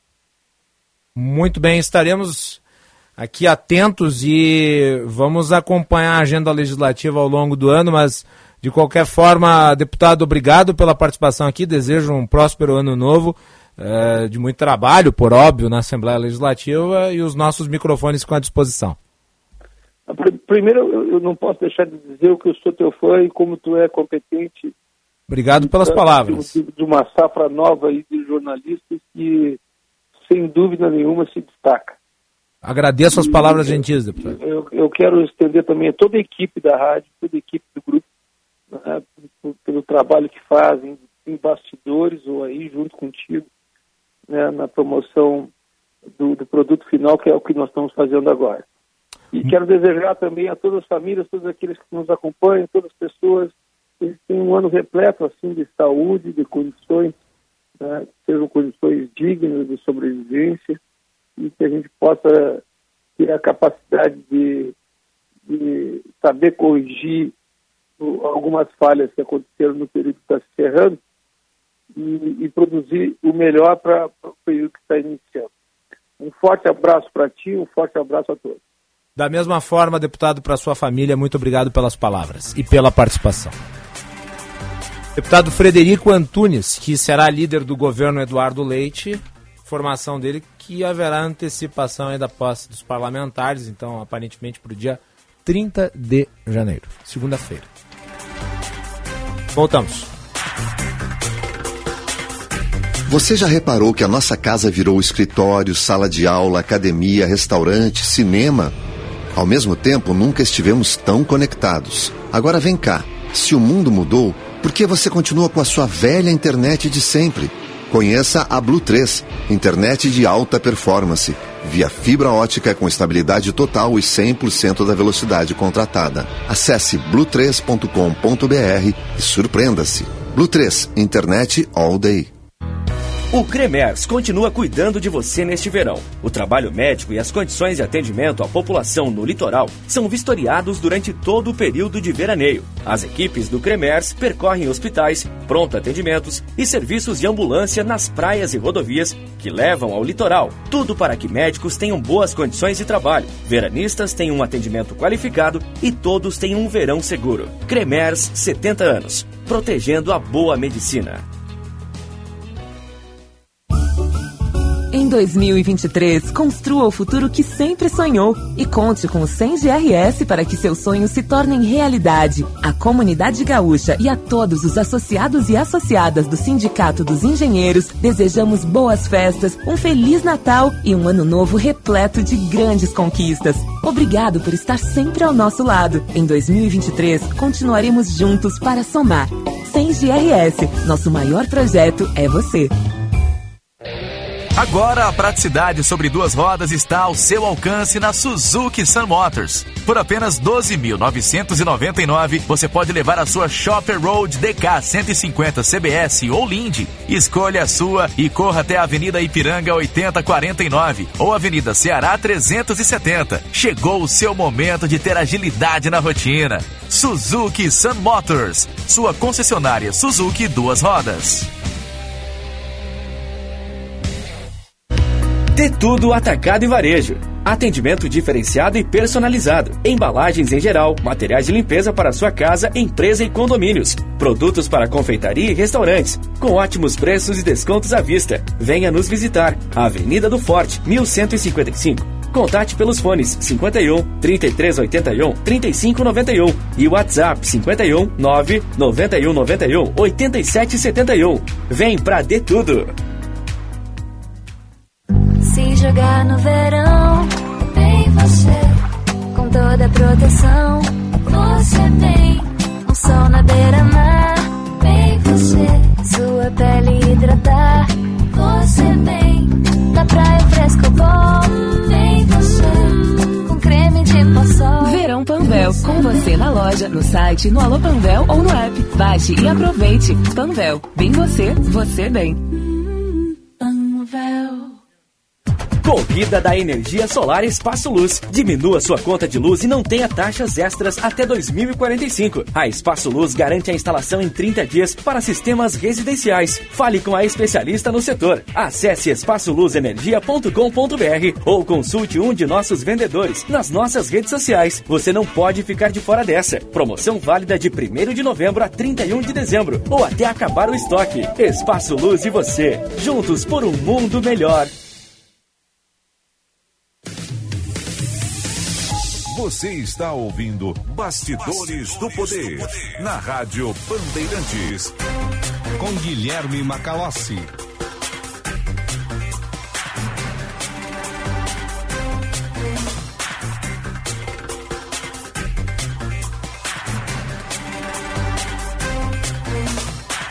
Quinze horas 22 minutos, bastidores do poder nas ondas da Rádio Bandeirantes. O nosso programa com o patrocínio da Escola Superior dos Oficiais da Brigada Militar e do Corpo de Bombeiros Militar, realizando sonhos, construindo o futuro. E de Sinoscar, compromisso com você. Juntos salvamos vidas. Pois é, e o presidente da República, Jair Bolsonaro, foi embora do país. O avião partiu agora. Agora, agorinha, agorinha. Exatamente. Olha o som do avião. Ó. E foi. E decolou. Zarpou rumo aos Estados Unidos. Sem passagem de volta.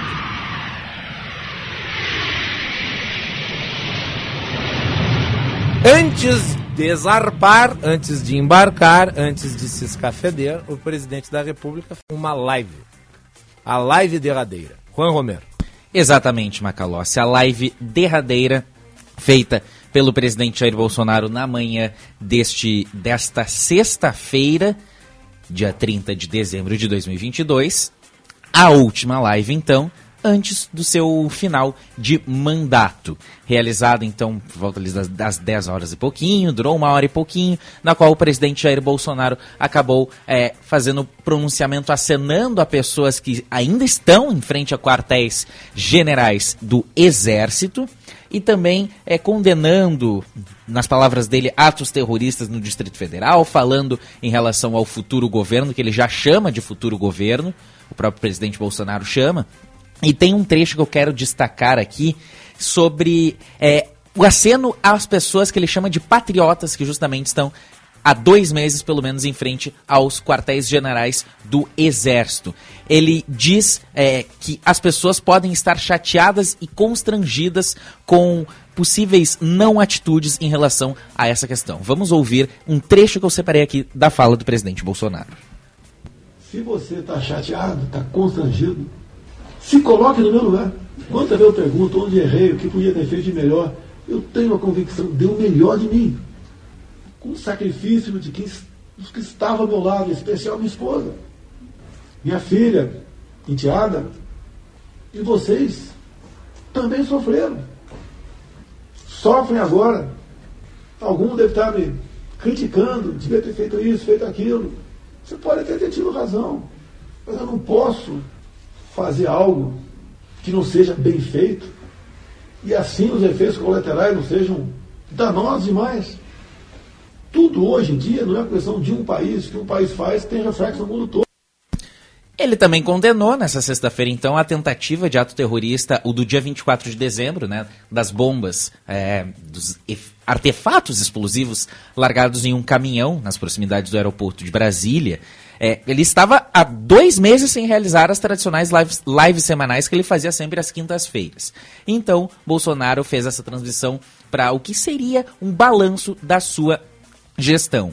Desde o fim das eleições, desde a sua derrota, Bolsonaro adotou uma agenda reclusa com pouquíssimos compromissos oficiais, raríssimas aparições públicas. E na live o presidente disse que a ameaça de bomba não se justificaria e aproveitou para criticar a imprensa por identificar essa pessoa que foi presa como bolsonarista. Vamos ouvir mais um trecho. Como nada justifica aqui em Brasília essa tentativa de um ato terrorista, não. aqui na região do aeroporto de Brasília. Nada justifica. Né? Um elemento e foi pego, graças a Deus, né? Com ideias que não, não coadunam com nenhum cidadão. Agora, massifica em cima do cara com bolsonarista o tempo todo. Bolsonaro que partiu em seu avião, em seu avião não, em um avião da em Um nosso avião público. nosso avião, pago Uhum. com impostos de todos os brasileiros, avião da Força Aérea Brasileira para os Estados Unidos, avião que partiu ali por volta das 14 horas e 9 minutos. Agora, agorinha, vamos, vamos dizer assim. Quando? Agora? É, agora. Agora, agorinha, agorinha. onde ele pretende tirar um período sabático depois de deixar o Palácio do Planalto. Ele não vai participar da cerimônia de posse. Cinco dos oito servidores que devem auxiliar Bolsonaro na vida fora da presidência foram autorizados a acompanhar o presidente durante essa viagem a Miami por um período de um mês, fazendo segurança e dando apoio ao futuro ex-presidente até o dia 30 de janeiro de 2023, Macalossi. Que momento pequeno da vida pública nacional. Um dos momentos mais vergonhosos. Este em que o presidente da República se manifesta enquanto a população brasileira está em luto. Faz demagogia política num momento de pesar. Ele ficou dois meses em silêncio para abrir a boca no dia em que todo mundo só queria ouvir sobre o Pelé. Além de tudo, desrespeitoso. Nesse tom que mistura o frustrado com o revoltado. Sempre na posição de vítima, sempre na posição de perseguido. Sujeito que não errou. Notem, ele não admite que tenha feito uma gestão né, temerária, para dizer o mínimo, em muitas áreas. E que isso custou a sua reeleição. Não se submete ao rito, não se submete aos procedimentos, não se submete à tradição. Mal perdedor, péssima liderança, inclusive para os seus. E faz algo inédito na história brasileira. Ele cerra o seu mandato por antecipação, deixando o país. E fica os últimos dias no cargo no exterior. Não há registro histórico semelhante no Brasil. E isso, obviamente, é típico de quem não conhece e digo mais, de quem não gosta do processo democrático. Sai pela porta dos fundos. 15 horas e 29 minutos.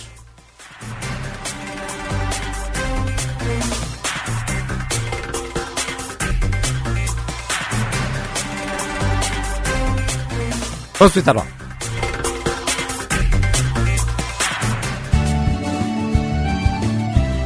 Agronotícias com Eduarda Oliveira. Um e-book publicado pela UERGS destaca o potencial econômico do lúpulo no Rio Grande do Sul. O livro Lúpulo Gaúcho e Cervejas Artesanais foi organizado pelas unidades de Caxias do Sul e Vacaria da Universidade Estadual do Rio Grande do Sul. O Brasil é o terceiro maior produtor de cerveja do mundo, mas ainda precisa importar o lúpulo para mais de 90% da produção nacional, de acordo com a Associação Brasileira da Indústria da Cerveja. A publicação ainda traz pesquisas desenvolvidas sobre o assunto, case específico do trabalho realizado no município de Mata a organização da cadeia, análise de viabilidade econômica e financeira da produção e uma proposta de inovação na produção de cervejas artesanais utilizando o colágeno hidrolisado. O trabalho mostra ainda algumas curiosidades, como o registro de que o início da produção de lúpulo no Brasil ocorreu por volta de 1860 no Rio Grande do Sul, introduzido pelo barão alemão von Steinberg. Os estudos foram realizados a partir da abordagem de diferentes aspectos na produção e aplicação do lúpulo, tendo em vista que o cultivo para fins comerciais no Rio Grande do Sul é relativamente recente e tem como foco o mercado cervejeiro artesanal nacional, que tem se expandido em ritmo acelerado. O e-book está disponível gratuitamente para download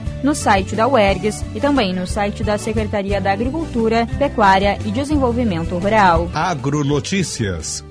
Oferecimento Senar RS. Vamos juntos pelo seu crescimento.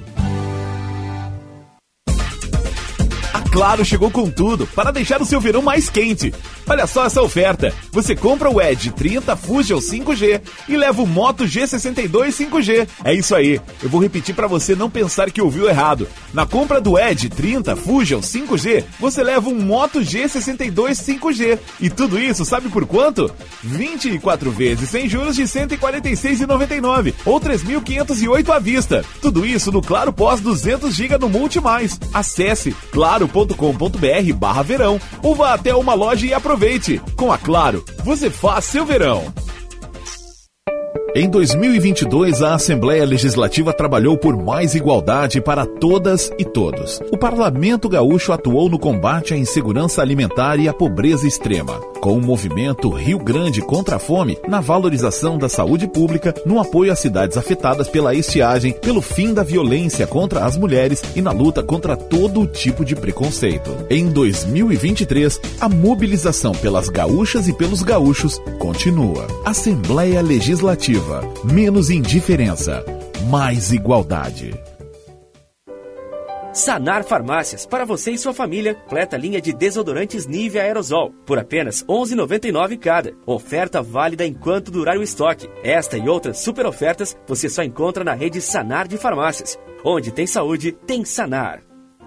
Militec 1 é o primeiro e o melhor condicionador de metais do mundo. Militec 1 age diretamente nos metais do motor do seu carro. Sua tecnologia e capacidade de adsorção deixa esses metais 17 vezes mais resistentes, reduzindo o atrito em até 85%. Militec 1 resulta ainda em economia de combustível, potência, economia e proteção. Só com Militec 1. Use e comprove.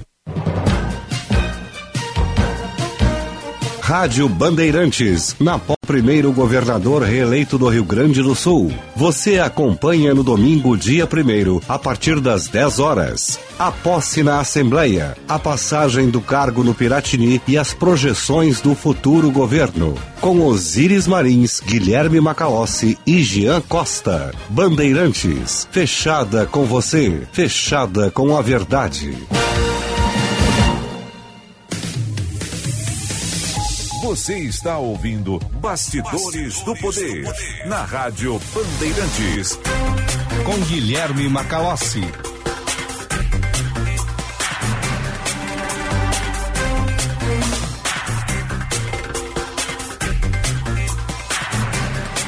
Quinze e trinta a hora certa para o Hotel Express Rodoviária, conforto e economia. É no Hotel Express Rodoviária, ligue 30 85 55 00.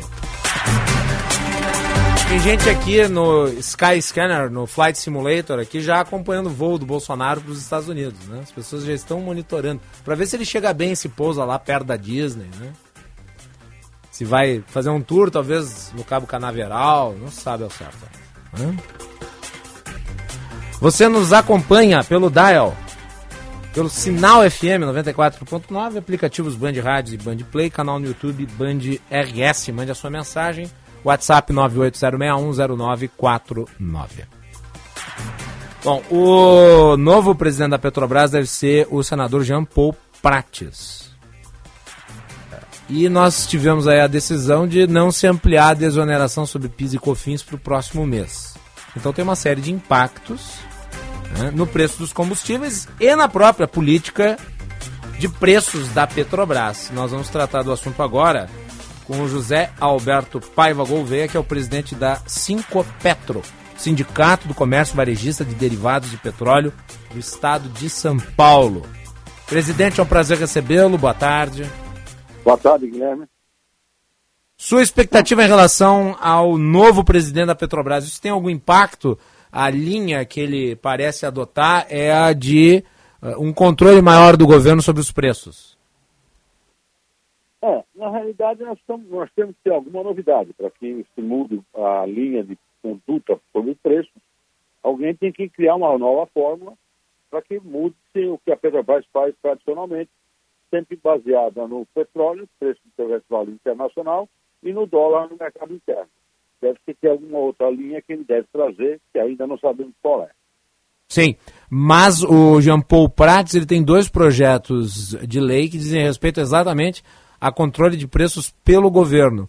Se eventualmente se vai por uma, por uma linha como essa de controle de preços pelo governo, isso afeta a, a própria capacidade da Petrobras de financiar? Como é que o senhor avalia esse tipo de política em geral?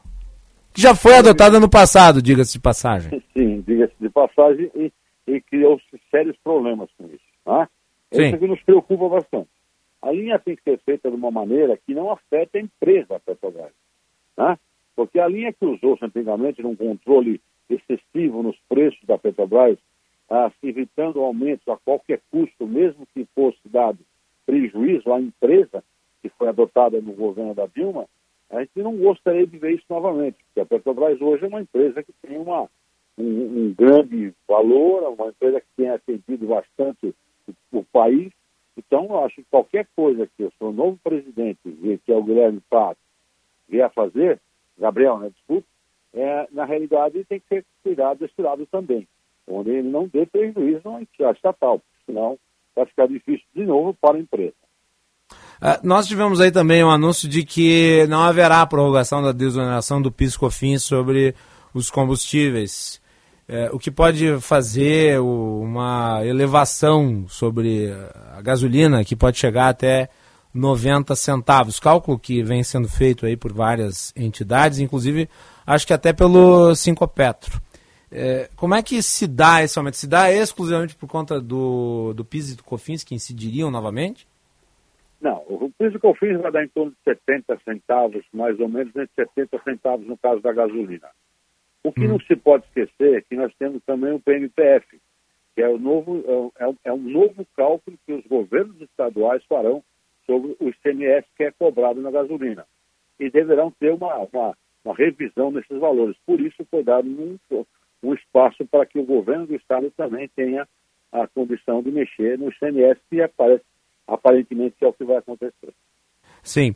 E o senhor defende que essa desoneração ela se encerre ou o senhor eventualmente defenderia que ela fosse mantida por mais um período de tempo?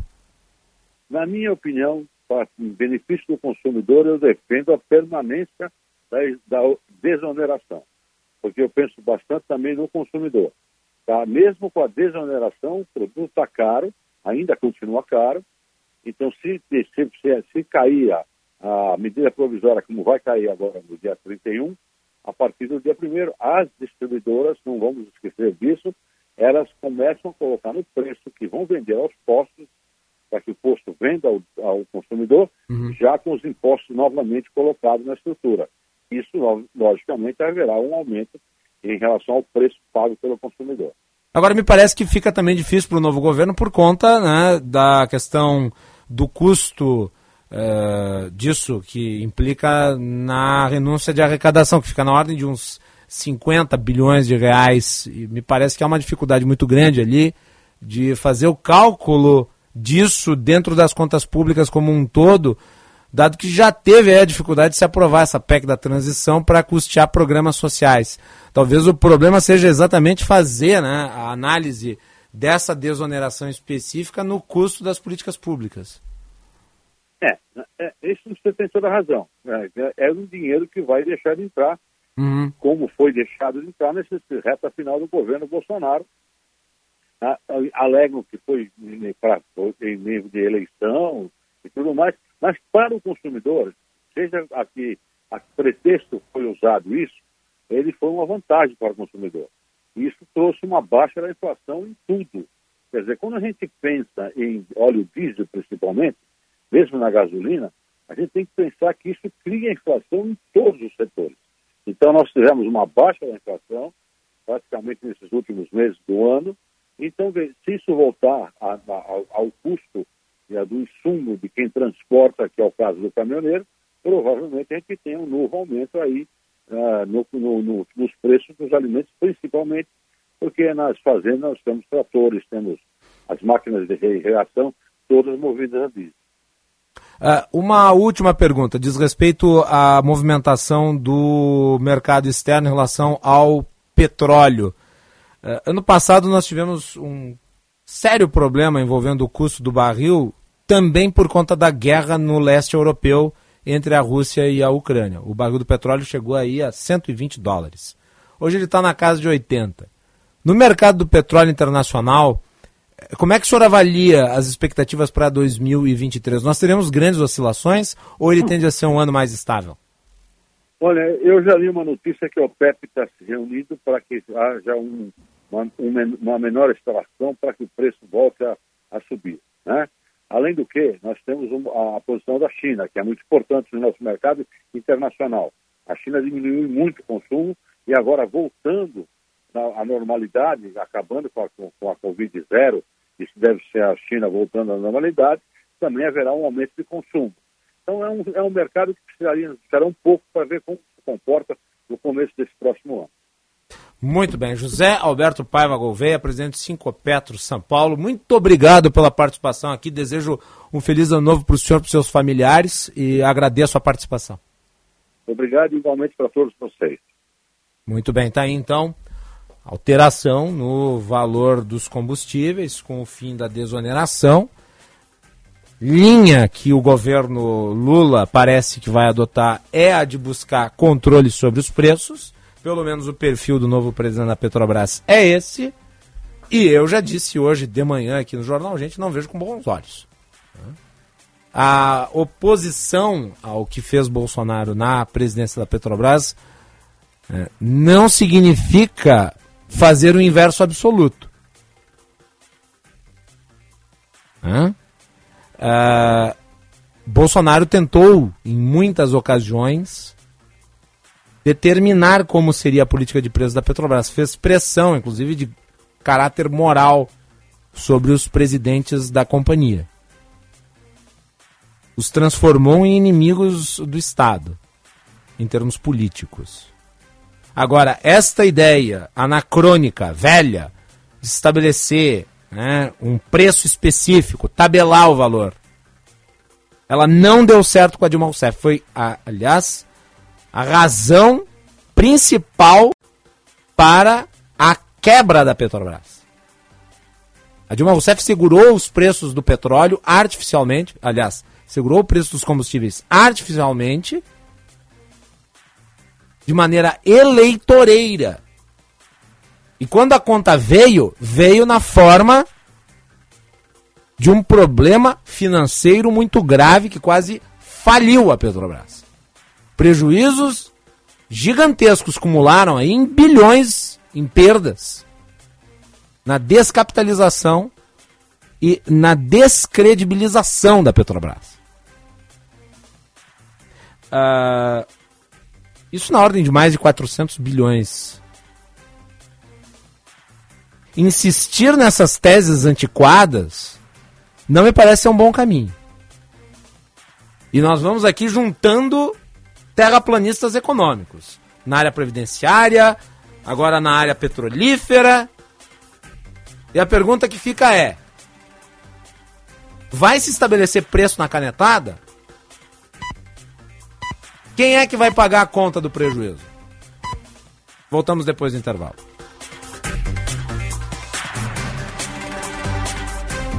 Chegando no aeroporto de Porto Alegre, sua hospedagem fica a 5 minutos de distância, com transfer cortesia. Basta ligar 3022 2020. Hotel Express e Hotel Expressinho Aeroporto. Apartamentos renovados, com higienização cuidadosa, café cortesia bem cedinho e amplo estacionamento. Conforto e economia é no Hotel Express e Hotel Expressinho Aeroporto. Ligue 3022 2020. Semana da virada esponqueado Chevrolet. Tracker Turbo 2023 com preço de 2022. Entrada reduzida em primeira parcela só para depois da Páscoa. Novo Equinox Turbo Premier com IPVA grátis e ainda Onix Turbo com juros zero em 24 meses. Aproveite também mais de 500 seminovos em estoque com até dois anos de garantia. Esponqueado Chevrolet. A revenda que não perde negócio.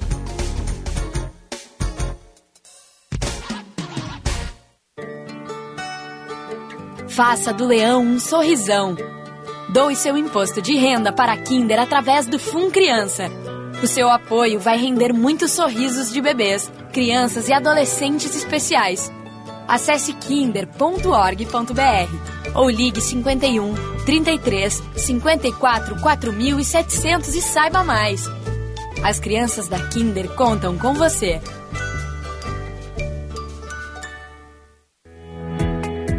Somos todos Erechim. Somos uma cidade educadora. Uma das três melhores cidades do Brasil, segundo o prêmio Band Cidades Excelentes. Pulsamos no ritmo do desenvolvimento e estamos entre as 100 melhores cidades do país para fazer negócios, diz Revista Exame. Simplificamos processos e agilizamos soluções. Somos selo diamante do Sebrae pelo Salão do Empreendedor.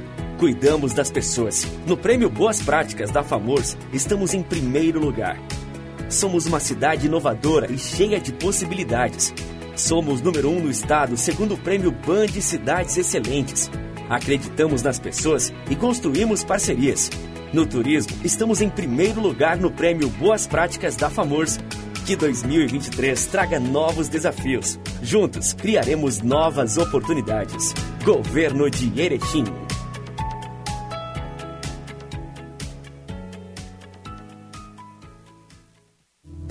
Venha provar todas as delícias da culinária lusitana no Vivenda Portuguesa. Classificado o melhor restaurante português da capital gaúcha pelo TripAdvisor. No Vivenda, você vai encontrar bacalhau, polvo, frutos do mar e os mais fabulosos doces portugueses. Venha conferir. Um pedacinho de Portugal pertinho de você. Estamos abertos no almoço de jantar de quarta a sábado e almoço nos domingos e feriados. Reservas antecipadas pelo fone 3136-5550. Vivenda Portuguesa. Uma casa portuguesa com certeza. Você está ouvindo Bastidores, do, poder, na Rádio Bandeirantes. Com Guilherme Macalossi. Agora escuta.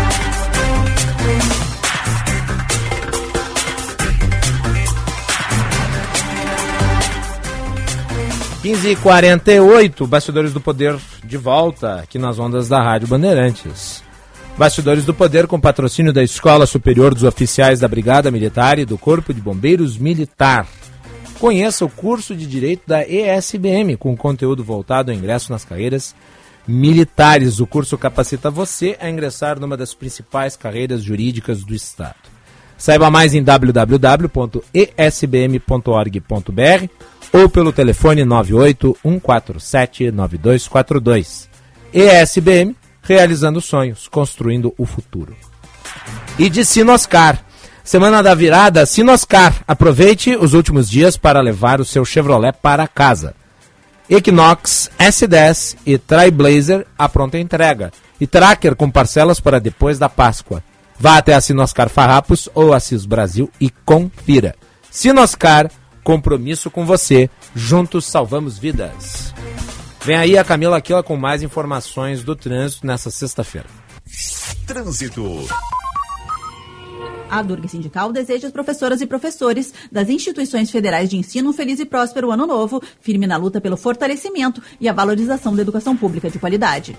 Falo agora sobre duas ocorrências em rodovias na região metropolitana. Uma delas foi na Freeway, próximo ao quilômetro 30, em Santo Antônio da Patrulha, no sentido litoral. Um carro pegou fogo na rodovia, houve bloqueio por ali para conter as chamas. Agora já foi liberado, mas ainda tem cerca de 11 quilômetros de congestionamento na Freeway antes do acesso ao RS 474. E na BR-290 em Arroio dos Ratos, teve uma colisão frontal entre duas carretas no quilômetro 158, próximo à BR-470. Esse acidente está gerando uma tranqueira na 290 por cerca de 7 quilômetros ali nesse trecho nos dois sentidos. A Durga Sindical deseja às professoras e professores das instituições federais de ensino um feliz e próspero ano novo, firme na luta pelo fortalecimento e a valorização da educação pública de qualidade. Macalossi. Muito bem, tem a informação do trânsito e vamos com a informação do tempo. Serviço Bandeirantes. Previsão do tempo. Com a Cláudia Vilemar, que está aqui já, é para atualizar as condições do clima. Cláudia, boa tarde. Boa tarde, Macalossi. Boa tarde a todos que nos ouvem aqui no Bastidores do Poder. Bom, amanhã o Rio Grande do Sul vai ter temperaturas máximas mais altas do que nos últimos dias, mas tem chance de chuva, ainda bem, né? Para conseguirmos aproveitar aí o nosso ano novo. Uh, em Porto Alegre, o sábado vai ser de sol com algumas nuvens, sem chuva. Mínima de 19 graus e máxima de 35. Em Santa Maria, na região central, previsão de céu encoberto, mínima de 19 graus e máxima de 36. Em Passo Fundo, previsão de sol com nuvens, mínima de 16 e máxima de 31 graus. Em Torres, no litoral norte, previsão de sol com algumas nuvens e tempo seco. Temperatura entre 20 e 32 graus. Muito bem. Réveillon está chegando, dia 31. Né? É só aproveitar e convidar os nossos ouvintes para acompanhar aqui a cobertura da posse no dia 1 Estarei eu, Jean Costa e Osíris Marins a partir das 10 horas da manhã lá na Assembleia Legislativa. Depois no Palácio Piratini, Eduardo Leite assume o primeiro governador reeleito da história do Estado.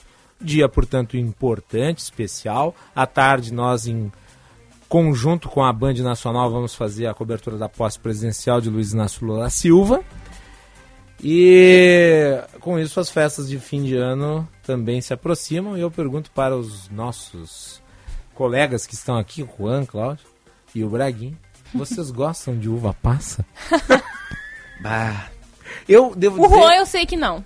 Odeio. Já sei, eu já, já vejo ele. redes sociais, todo dia ele, ele posta que ele odeia uva passa. Eu sou contra uva passa. Ele é bem contra. Bem contra. É?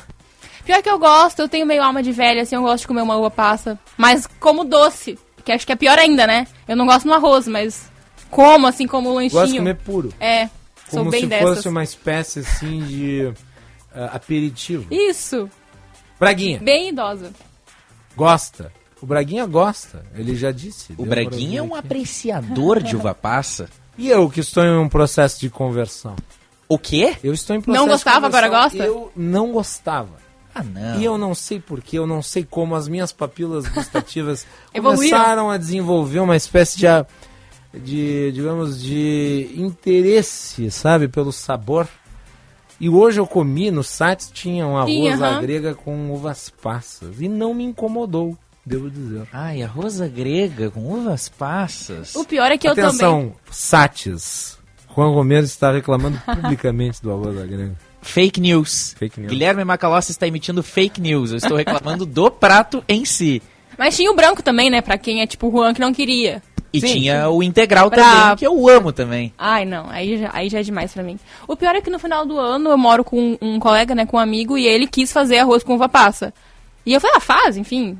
Comi e gostei também, assim, eu falei, tipo, fiquei meio contra, mas aí ele fez, eu comi e falei, ah, não tava tão ruim, até que, até que foi bom. Sim. Acho que tô, tipo, uma calóce mudando também. É. Porque eu tinha isso com comida, assim, comida salgada, com uma coisa doce no meio, eu não gostava. Sabe Hoje eu gosto mais. Sabe o que você diz pra quem não gosta de uva passa? Hum. Você diz que ele tem um paladar infantil. É, eu- Pronto, a pessoa fica indignada. Pensei isso, mas eu não quis falar, né? Eu não quis causar um clima aqui no... Você gosta de uva passa? Não, de cebola? Não. Ah, não, Ponto. cebola já é Ah, demais, não, gostar. Cebola também. eh, Cebola depende do contexto. Vamos concordar todo mundo que o Juan tem paladar infantil? Mas eu gosto de cebola. Eu gosto. Eu sou favorável. Ele ganha Tá. um ponto aqui. Né? Mas no final do ano sempre tem essas comidas que a gente ama ou odeia. Eu, por exemplo, detesto panetone, que é aquelas frutas cristalizadas. Tô contigo. E o chocotone é pior. É um chocolate que não é chocolate. Eu Ah, lamento tá. dizer. E eu não gosto do pão do panetone. Eu sou o contrário, eu gosto bem do pão. Até o de frutinhas eu prefiro de chocolate. Mas o de frutinhas eu como porque eu gosto do pão, eu acho gostoso. Eu sou, a- eu sou a do contra daqui, né?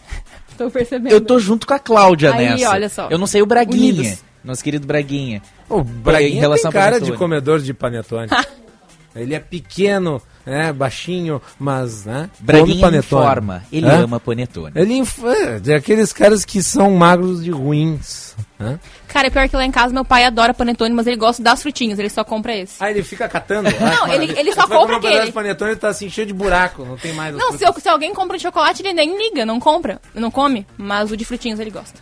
Tem uma dica aqui da nossa, do nosso ser ouvinte, rápido. Eduardo. Ah. Tentem arroz com nozes, fica top. Antes puxar as nozes e saltear na frigideira com um pouco de manteiga, apenas para dar uma leve tostada e fica muito bom. Muito Isso obrigado pela contribuição. Olha, eu gostaria de desejar a vocês e ao nosso público um feliz e próspero ano novo. né, De muita luz, harmonia e amor. Igualmente pra ti, Macalossi, pra todos os nossos ouvintes também. É isso aí. Feliz ano novo, Juan. Feliz, ano novo, Braguinha. novo, Macalossi, Cláudia Braguinha, Vini Baraci, que acabou de chegar aqui na Central Técnica. Todos os ouvintes, ótimo 2023, vamos juntos por mais um ano. Vamos juntos. E em homenagem ao presidente que né, partiu para os Estados Unidos, nós vamos terminar tocando Vamos Fugir do Skank. Tá bem? Feliz ano novo. Vamos fugir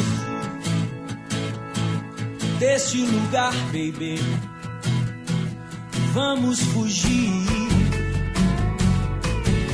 Tô cansado de esperar que você me carregue. Vamos fugir pra outro lugar, baby. Vamos fugir. Pra onde quer que você vá, que você me carregue.